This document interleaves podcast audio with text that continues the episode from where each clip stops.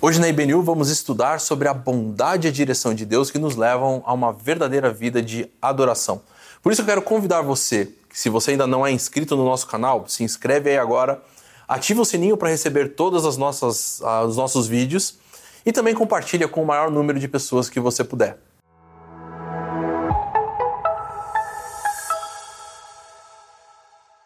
Depois de termos então adorado ao Senhor através das músicas, temos participado desse momento de intercessão, momento de gratidão, temos tido já todo esse tempo especial aqui junto com a IBNU. Agora vamos para o nosso momento de reflexão. Eu gostaria de pensar com vocês nesta manhã sobre o tema da bondade de Deus e da direção que ele nos traz, que nos leva a sermos verdadeiros adoradores, por compreendermos realmente quem ele é e como a ação dele na nossa vida nos leva realmente a ter uma vida diferente, uma vida de pessoas que adoram. E para isso eu gostaria de ler com vocês o texto que se encontra no livro de Êxodo, no capítulo 32, que é um texto bastante conhecido. É o texto do bezerro de ouro, talvez um texto bem forte, que mostra toda aquela realidade do povo quando passa a viver o contrário daquilo que é a vontade de Deus e a direção que ele dá. Mas presta atenção comigo em como essa história se desenvolve. Êxodo capítulo 32, a partir do versículo 1, eu quero ler com vocês nesse momento até o versículo 6, que diz assim: O povo, ao ver que Moisés demorava a descer do monte, juntou-se ao redor de Arão e lhe disse: Venha, faça para nós deuses que nos conduzam, pois a esse Moisés, o homem que nos tirou do Egito, não sabemos o que lhe aconteceu. Respondeu-lhes Arão: Tirem os brincos de ouro de suas mulheres, de seus filhos e de suas filhas, e tragam-nos a mim. Todos tiraram os seus brincos de ouro e os levaram a Arão. Ele os recebeu e os fundiu, transformando tudo num ídolo, que modelou com uma ferramenta própria, dando-lhe a forma de um bezerro. Então disseram: Eis aí os seus deuses, ó Israel, que tiraram vocês do Egito. Vendo isso, Arão edificou um altar diante do bezerro e anunciou: Amanhã haverá uma festa dedicada ao Senhor. Na manhã seguinte ofereceram holocaustos e sacrifícios de comunhão. O povo se assentou para comer e beber e levantou-se para se entregar à farra. Esse texto, o livro de Êxodo, é um livro extremamente importante para compreendermos como Deus está agindo em relação ao seu povo, como ele ama o seu povo e principalmente que tipo de relacionamento especial ele quer ter com essas pessoas a quem ele chama de filhos, a quem ele ah, tem um relacionamento íntimo e particular. O livro começa exatamente quando o povo, a família né, de, uh, de Jacó vai para o Egito e chega ali e agora está como escravo dentro do Egito. É interessante então a gente observar que Deus já tem uma história com esse povo. Afinal de contas, desde ali de Gênesis 12, quando Deus chama Abraão e faz um, um, acordo ali, faz uma aliança com Abraão, dizendo que vai ser o, o, Deus dele, o Deus da família, que através de Abraão vai fazer uma grande descendência, que vai abençoar aqueles que abençoarem Abraão e a sua descendência, mas também vai trazer castigo e maldição para aqueles que fizerem o contrário nós vamos perceber como toda essa história vai se desenvolvendo, até o fato dessa proteção tão especial de Deus para com essa família específica, na saída, quando eles ah, passam por um momento de fome muito grande ali na terra de Canaã e vão até ah, o Egito. Nós conhecemos a história, sabemos que José já está ali naquela, naquele lugar, inclusive já é ali um, um grande governador, uma grande figura dentro do Egito. Uh, e está então cuidando de toda essa, de toda a sua família. A família vai com todos os seus pertences, com todas as pessoas, passa a viver ali e começa a crescer de uma forma extraordinária. Tanto que o texto de Êxodo começa falando que os, os descendentes, né, os, os filhos uh, de Israel estavam crescendo num número muito grande, a ponto do próprio Faraó tentar fazer alguma coisa para frear todo esse crescimento. A situação realmente de bênção de Deus para com essa família estava crescendo de uma forma muito legal. E aí começamos a ver um, um, um, homem que era, naquele momento, o homem mais poderoso da terra, tentando agir contrário a essa bênção de Deus, contrário a essa forma especial que Deus está tratando com essa família, tentando matar os primogênitos de todo o israelita que nascesse.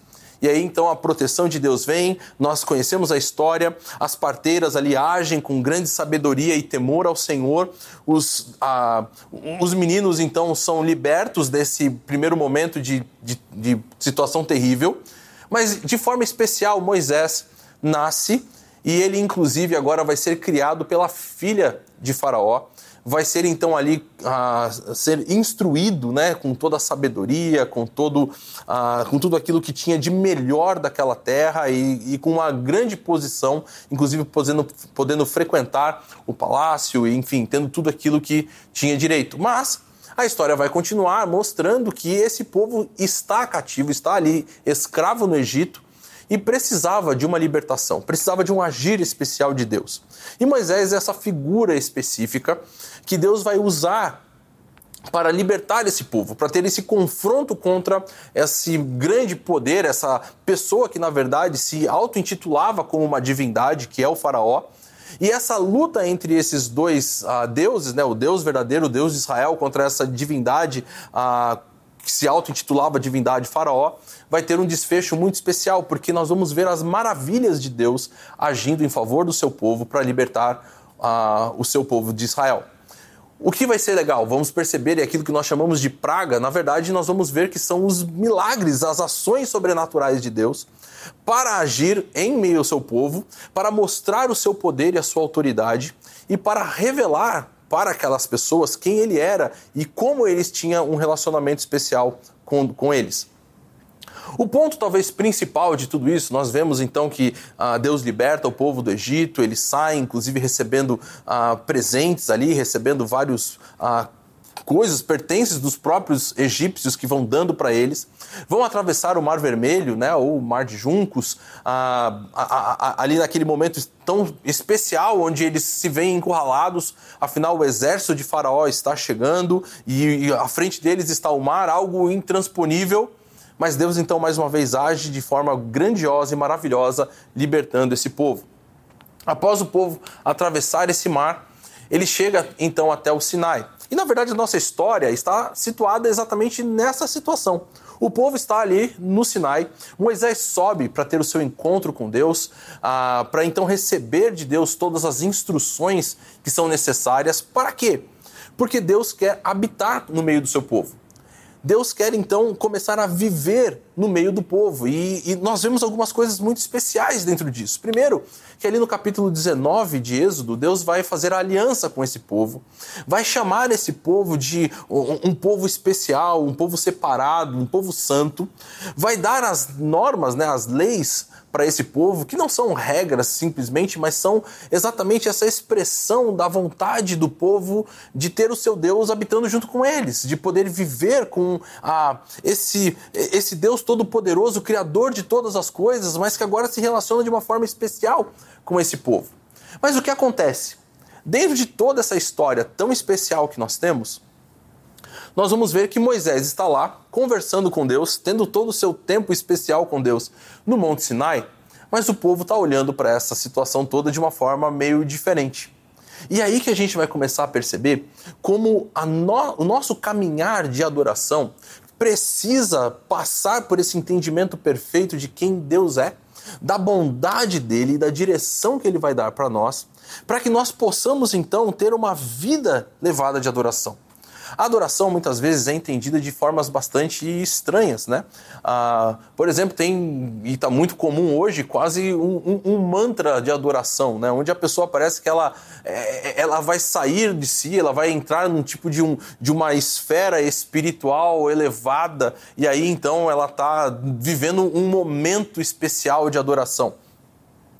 Mas nós vamos ver que a vida de adoração do meio do povo de Israel tinha a ver com as suas decisões diárias, aquilo que ela entendia de Deus e como ela, inclusive, estava vendo todo o agir de Deus no meio do povo. Isso por quê?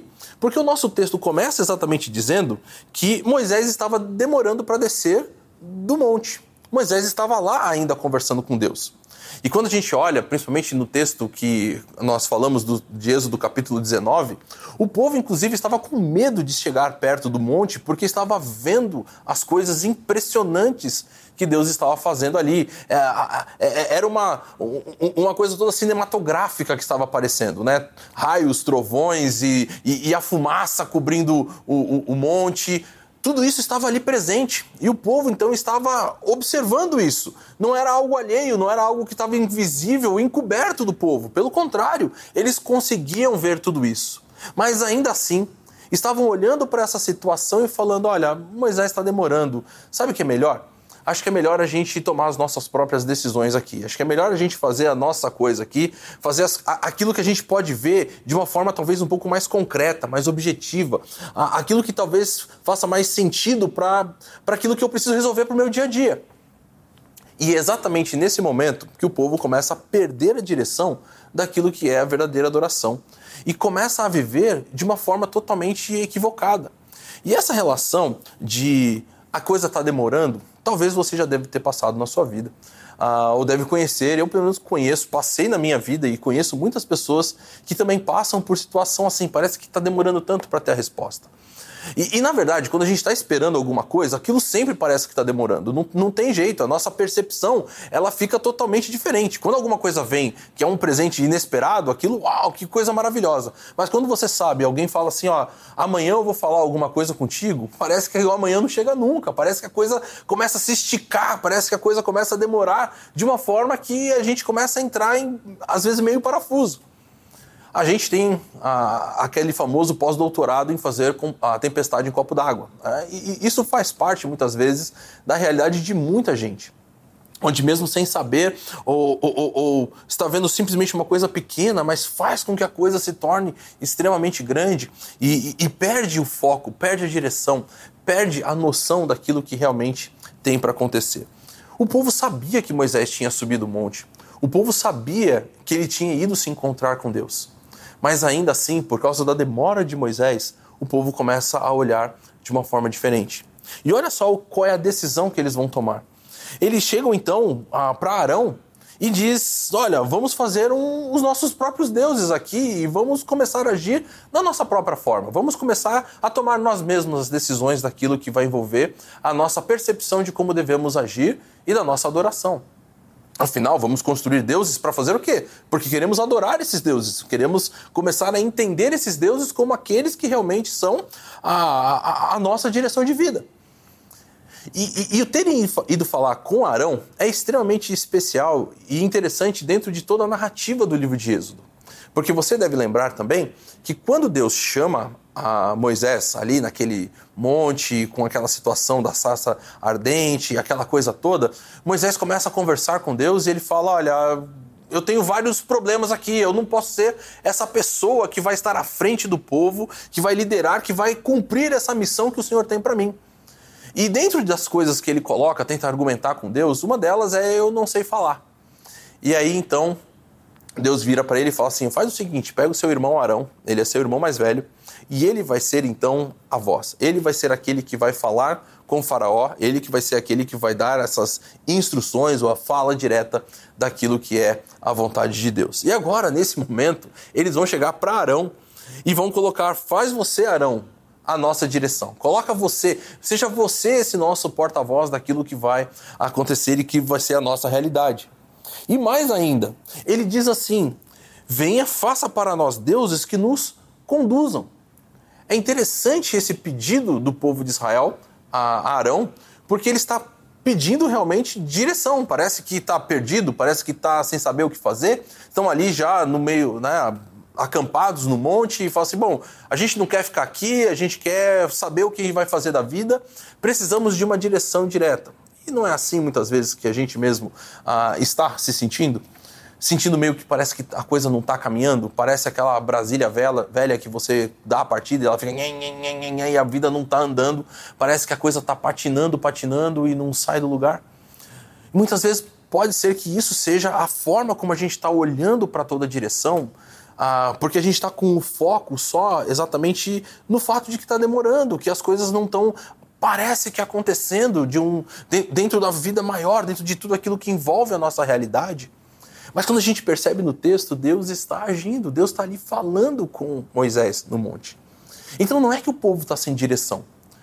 Talvez uma das grandes questões é que a gente não quer deixar essa direção nas mãos daquele que tem possibilidade, que realmente é o único que pode direcionar a nossa vida. Porque a gente quer ter algum tipo de controle, algum tipo de nós mesmos tomarmos. Peraí, não, mas assim não, a coisa não deve acontecer dessa forma.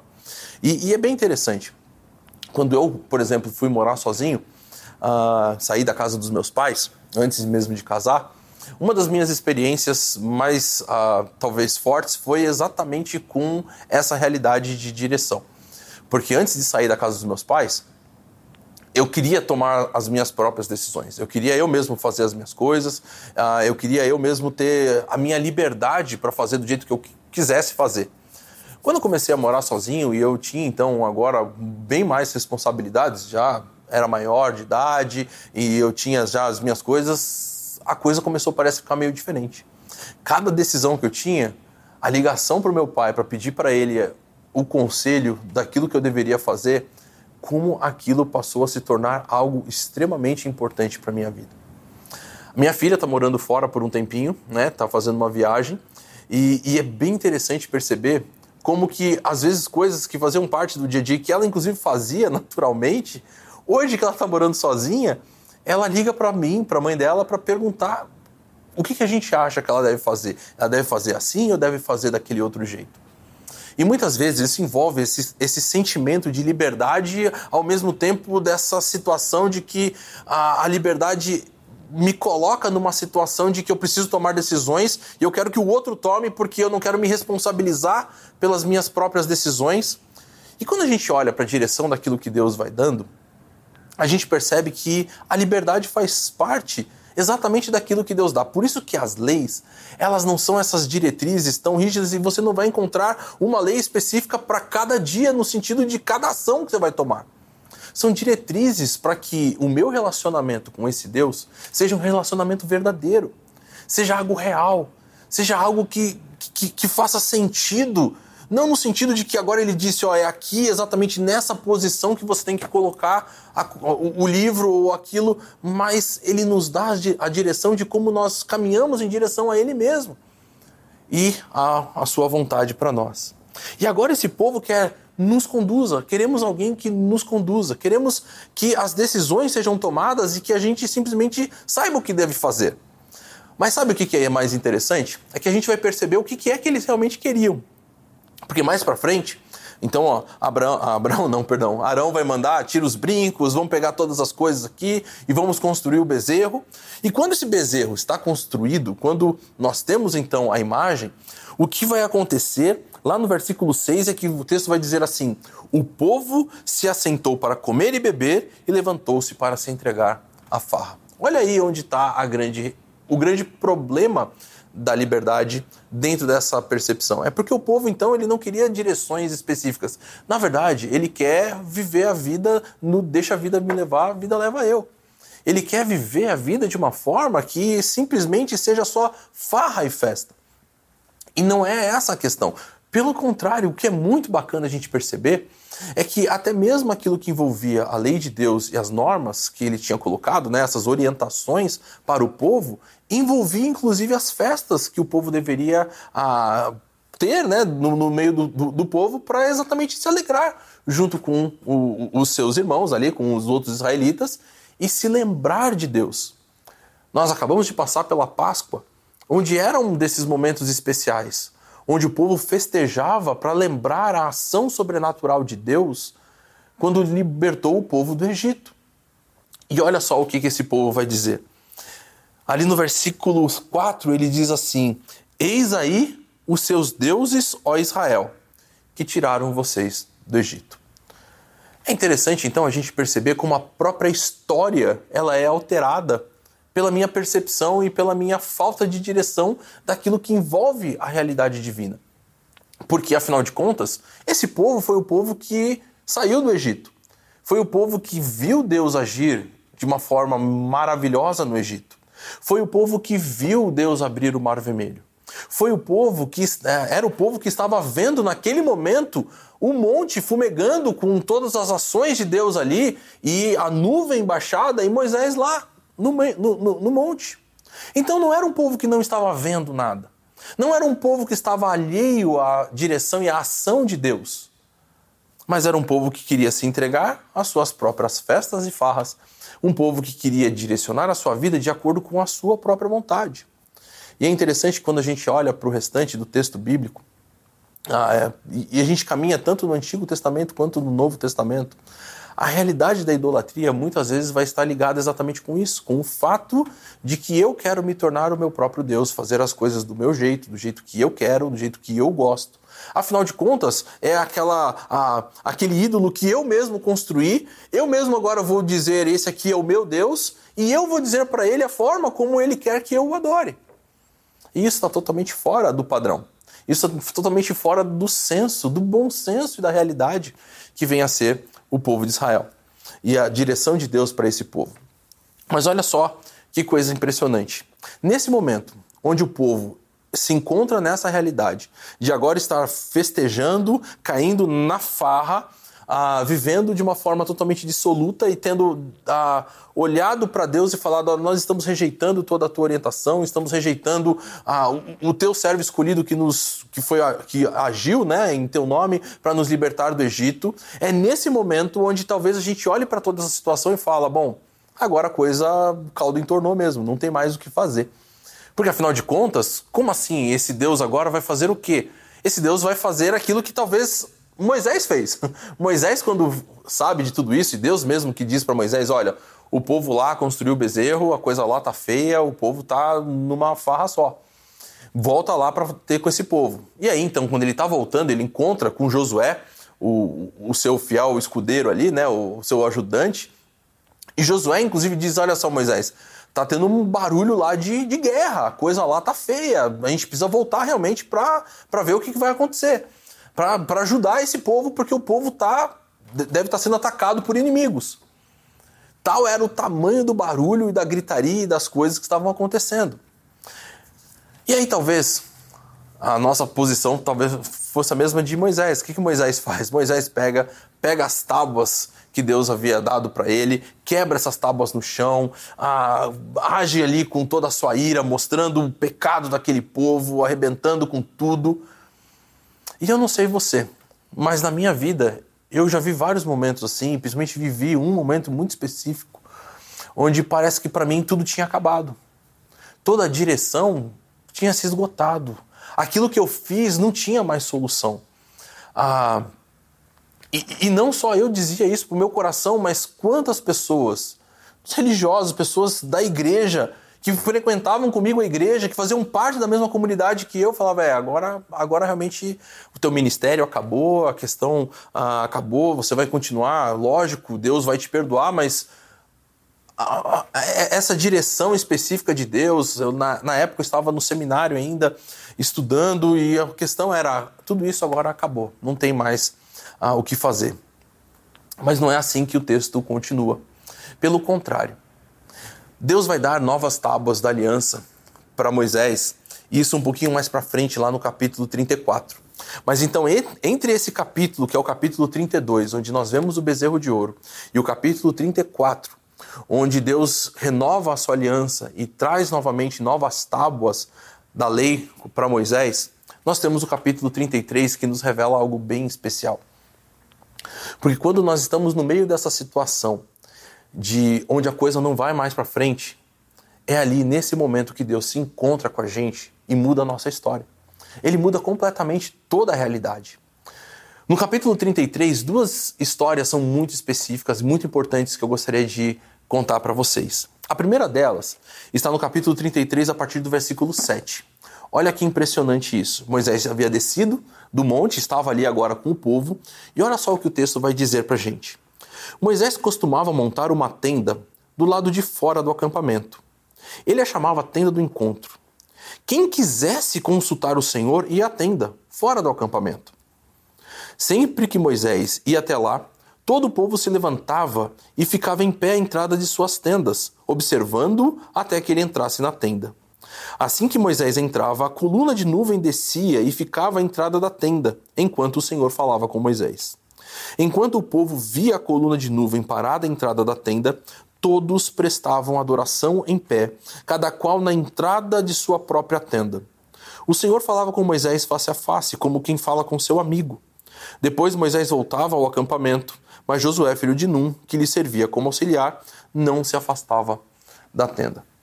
O que, que acontece é que no meio dessa situação toda, quando esse povo está vivendo essa realidade tão terrível de afastamento da vontade de Deus, o próximo capítulo mostra que do lado de fora do acampamento havia uma tenda chamada Tenda do Encontro. Essa tenda era muito especial porque ela não era a tenda de Moisés. Ela era a tenda para que qualquer pessoa que quisesse consultar ao Senhor pudesse ir e falar com ele.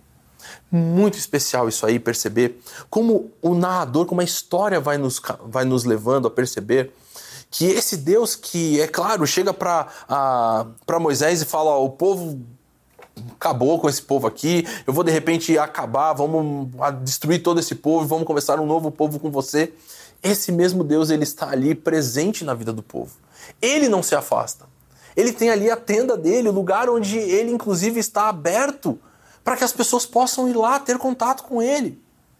O objetivo do livro de Êxodo é nos mostrar que Deus quer habitar com o seu povo, que Deus quer ter esse relacionamento tão íntimo e tão especial. E é mesmo no meio de coisas tão terríveis que Deus vai se mostrando presente. E apesar de termos uma tenda que parece assim, nossa, é uma coisa meio distante ainda, né? Afinal de contas, é uma tenda que eu tenho que ir lá do lado de fora para poder ter esse encontro. Deus está ali, Deus está presente. É impressionante quando a gente olha para algumas histórias do texto bíblico, né? Por exemplo, a história de Saul. A história de Saul é uma história bastante fascinante, porque ela mostra alguém que foi escolhido por Deus, que foi ungido, inclusive, como rei de Israel, mas que no meio da pressão, no meio daquele momento onde talvez ele também estava se vendo meio sozinho, a coisa está demorando para acontecer, e se você vai lembrar da história, ele está tá demorando mesmo, porque afinal de contas, Samuel havia dito que iria chegar em sete dias, e aí nós vemos que então Saul está tá ali, o, o, os soldados dele também estão meio. O que, que, vai acontecer? Tá passando os dias, já passou o dia um, dois, seis, estamos no dia sétimo e Samuel não apareceu. E aí o que, que Saul vai fazer? Não se preocupe, né? Eu vou resolver esse problema. Ele vai lá e ele mesmo oferece o holocausto. E o texto ainda é tão especial de dizer que assim que ele terminou, Samuel chegou e Samuel ainda chega perguntando: o que, que você está fazendo? Por que, que você não cumpriu aquilo que era simples, era esperar a minha chegada, porque eu ia chegar? E que nesses momentos onde parece que as coisas não estão mais dando certo, tá tudo, e eu quero tomar então a minha decisão, parece que tudo acabou. Mas o texto continua dizendo: Deus tinha a tenda ali do lado de fora, onde qualquer pessoa podia ir e consultar e conversar com ele. Nesse momento tão especial, onde o povo está destruído, quebrado, todo cheio da, de todo aquele mal que havia cometido, ah, o próprio Moisés quebrando as tábuas, ah, pegando ali aquele bezerro, destruindo, transformando em pó, colocando na água, tantas coisas acontecendo, nós vemos um Deus que está presente, na sua nuvem descendo, à vista de todo o povo, para que todos se lembrem que Ele está ali, que Ele fala com o seu povo e que Ele quer trazer a direção. Mas não é uma direção qualquer. Essa direção ela envolve exatamente esse aspecto tão importante da vontade de Deus, que é a sua bondade. A próxima história que nós vamos ter, ainda aqui no capítulo 33, revela exatamente isso. Porque a partir do versículo 12, o texto vai dizer assim: Disse Moisés ao Senhor: Tu me ordenaste, conduza este povo, mas não me permites saber quem enviarás comigo. Disseste: Eu conheço pelo nome e de, ah, de você tenho me agradado. Se me vês com agrado, revela-me os teus propósitos, para que eu te conheça e continue sendo aceito por ti. Lembra-te de que esta nação é o teu povo. Então Moisés está aqui conversando com Deus e colocando para Deus o desejo pessoal de Moisés de ter mais informações, de ter mais relacionamento com esse Deus. E aí então o Senhor responde para Moisés e diz assim: Eu mesmo acompanharei e lhe darei descanso. Moisés, ele nem pediu quem é, ó Senhor, eu quero que o Senhor conduza. Ele diz: Quem o Senhor enviará? junto conosco? E a resposta de Deus é: eu mesmo. Eu não vou enviar um outro. Eu mesmo vou estar no meio do povo. Sou eu que vou estar conduzindo o povo. E aí então a história continua dizendo assim. Então Moisés lhe declarou: Se não fores conosco, não nos envie. Olha só que ousadia de Moisés agora. Ele primeiro tinha perguntado: Quem vai? Deus responde: Eu vou. E ele falou: Se não for o Senhor ir conosco, então nem mande. Como se saberá que eu e o teu povo podemos contar com o teu favor se não nos acompanhares? Que mais poderá distinguir a mim e a teu povo de todos os demais povos da terra? E o Senhor então diz a Moisés: Farei o que me pede, porque tenho me agradado de você e o conheço pelo nome. Então disse Moisés: Peço-te que me mostres a tua glória.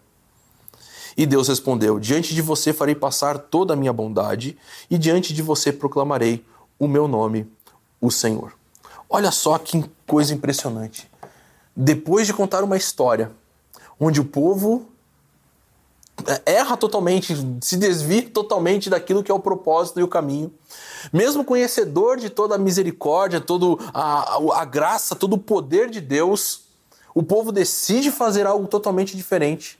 E agora então Moisés olha para esse Deus e diz: Senhor, eu quero ver a tua face, eu quero conversar contigo, eu quero conhecer o Senhor de uma forma mais especial. E o que, que o Senhor diz que vai revelar dele mesmo. O Senhor diz: Vou passar por você toda a minha bondade e vou proclamar o meu nome para você. Isso é algo fantástico, é algo realmente impressionante.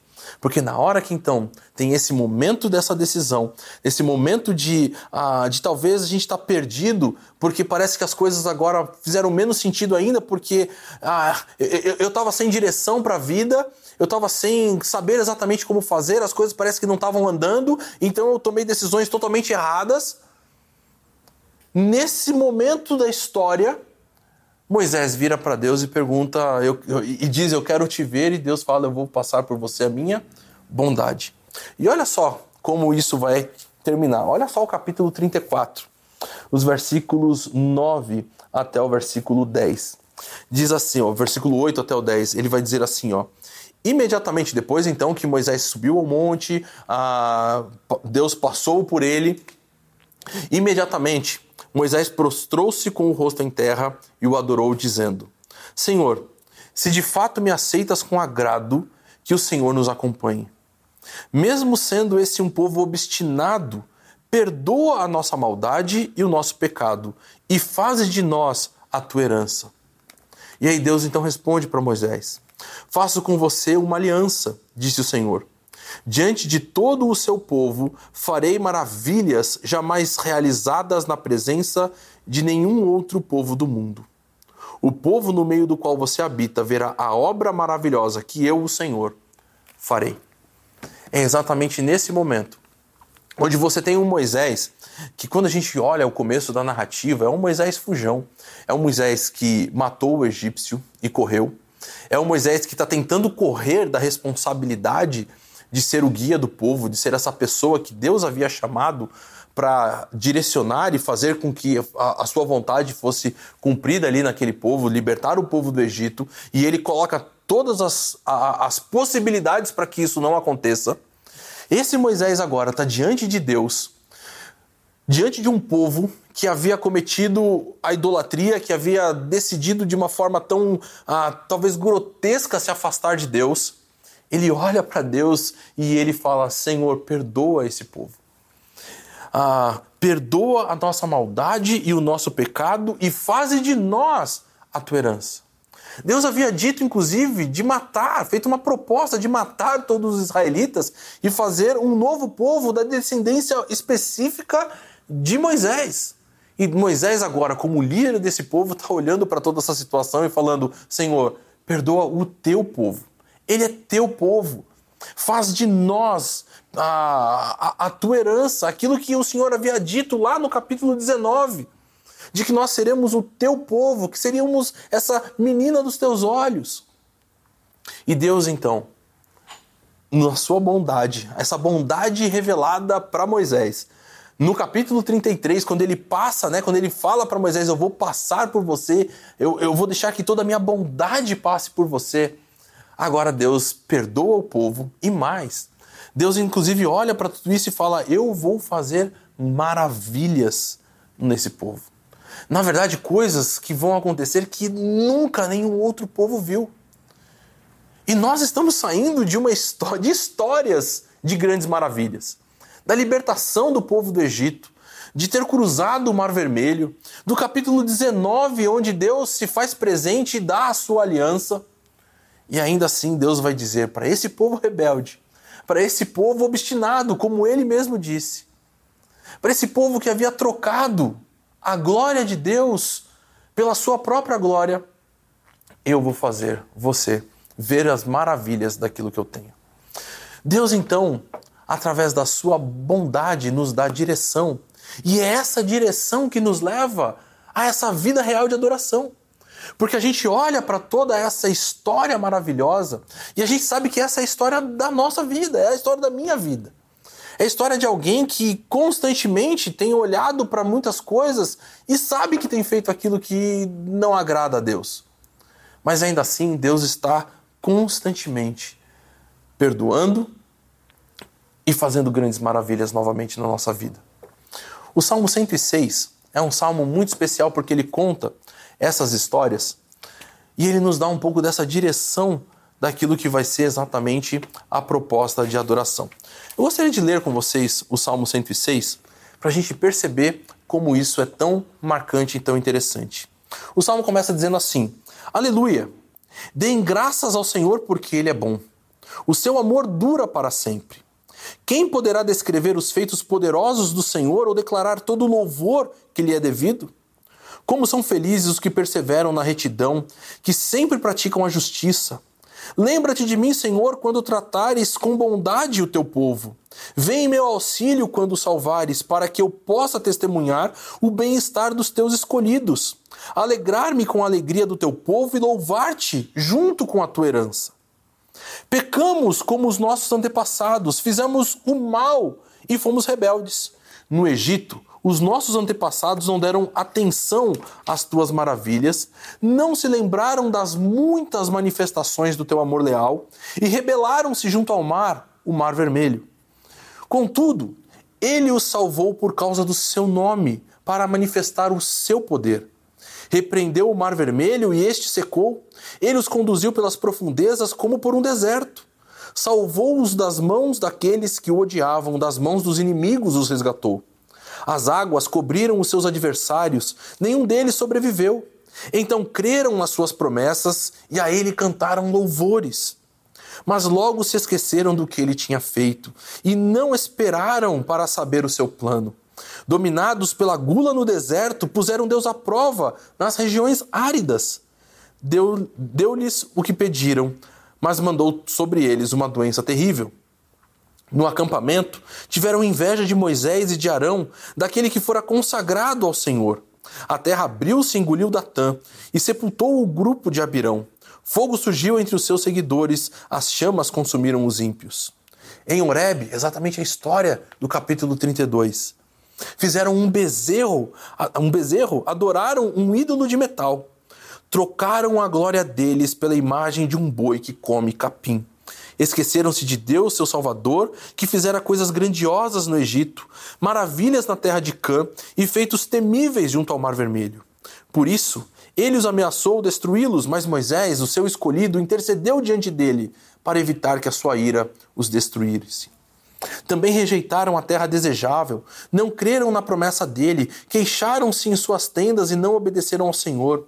Assim, de mão levantada, ele jurou que os abateria no deserto e dispersaria os seus descendentes entre as nações e os espalharia por outras terras. Sujeitaram-se ao jugo de Baal Peor e comeram sacrifícios oferecidos a ídolos mortos. Provocaram a ira do Senhor com seus atos e uma praga irrompeu no meio deles. Mas Finéias se interpôs para executar o juízo e a praga foi interrompida. Isso lhe foi creditado como um ato de justiça que para sempre será lembrado por todas as gerações. Provocaram a ira de Deus junto às águas de Meribá, e por causa deles Moisés foi castigado. Rebelaram-se contra o Espírito de Deus e Moisés falou sem refletir. Eles não destruíram os povos como o Senhor tinha ordenado, em vez disso, misturaram-se com as nações e imitaram as suas práticas, prestaram culto aos seus ídolos que se tornaram uma armadilha para eles. Sacrificaram seus filhos e suas filhas aos demônios, derramaram sangue inocente, o sangue de seus filhos e filhas, sacrificados aos ídolos de Canaã, e a terra foi profanada pelo sangue deles. Tornaram-se impuros pelos seus atos, prostituíram-se por suas ações. Por isso acendeu-se a ira do Senhor contra o seu povo, e ele sentiu aversão por sua herança. Entregou nas mãos das nações, os adversários dominaram sobre eles. Os seus inimigos os oprimiram e os subjugaram com seu poder. Ele os libertou muitas vezes, embora eles persistissem em seus planos de rebelião e afundassem em sua maldade.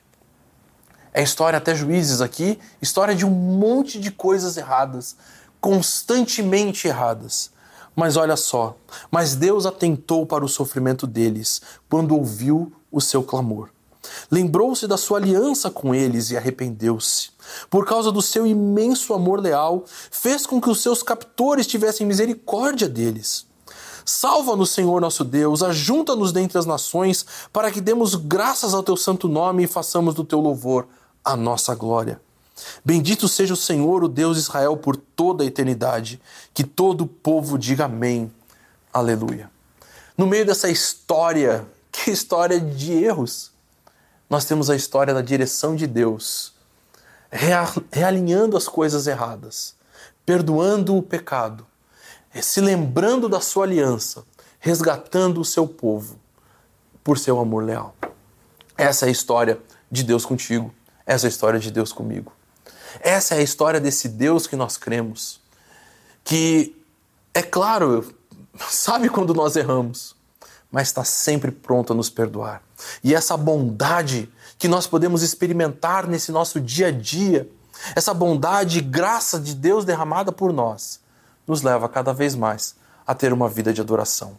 Não uma adoração vazia, uma adoração de um manta, um, um, uma adoração de uma coisa irreal, mas adoração a um Deus verdadeiro, a um Deus que se relaciona conosco no dia a dia que cada dia podemos sentir o seu amor tão perto e presente das nossas vidas. Que Deus te abençoe.